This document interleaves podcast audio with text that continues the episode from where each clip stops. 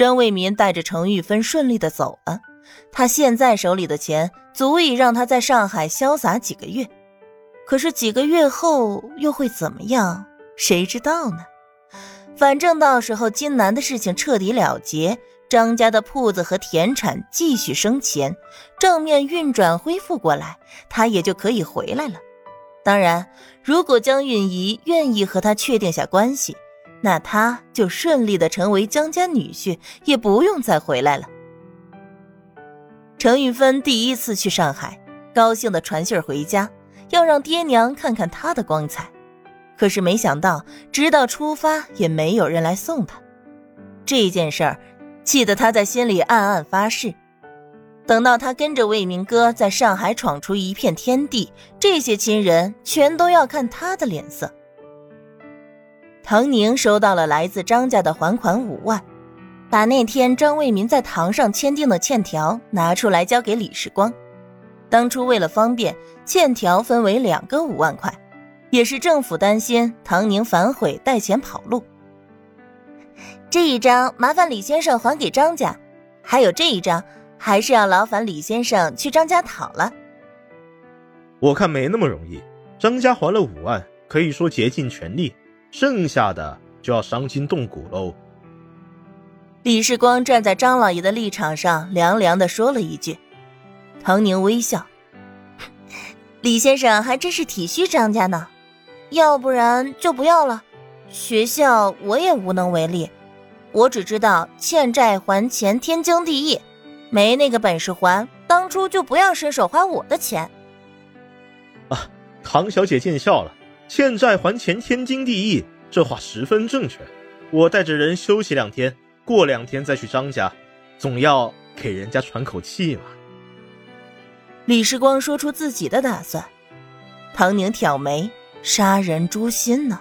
这两天那张家人肯定误以为和政府已经心照不宣了，踏踏实实开始想着接下来要怎么办。可是就在这个时候，政府的人又上门要钱，那个滋味。”希望以后我不会成为李先生的对手。李某也有同样的感想，希望不要成为唐小姐的对手。程家听说了张家在警卫的胁迫下借钱还债的事儿，非常庆幸自己主动还了。虽然心疼，但一来钱是缴的刘三这个蛀虫的，就算不还也到不了自家的手里；二来免去了警卫上门。也不用丢那么大的脸。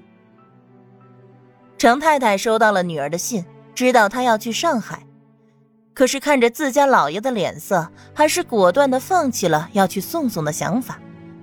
老爷没有赶她回娘家，已经是最大的惊喜了。他这段时间再也不敢冒头，多说一句话都不敢。张家还了钱，觉得天都亮堂了，张老爷的身体也爽利了不少。每天跟底下的管事们交代事情，闲了就看看廖根的功课，晚上有知情识趣的姨娘陪着，别提多惬意了。损失是暂时的，这钱他早晚能挣回来，只要没了麻烦，钱都是小事。可是他却忘记了一句话：乐极一生悲。得意忘形，乐极生悲。老祖宗创造出来的词是非常的传神的，而张老爷所体验到的落差，也如忽然坠入悬崖，不知所措，更多的是茫然。不是都说好了吗？他还额外给了好处费，把他们都给喂得饱饱的呀，怎么就这么快就翻脸了呢？政府部门办事儿还讲不讲信誉啊？收了好处就要办事儿，这一条怎么行不通了呢？这简直是耍流氓吧！在李世光第三次带人上门的时候，张家人都很茫然。张老爷还以为是好处没给够，又封了现大洋，准备拿出去。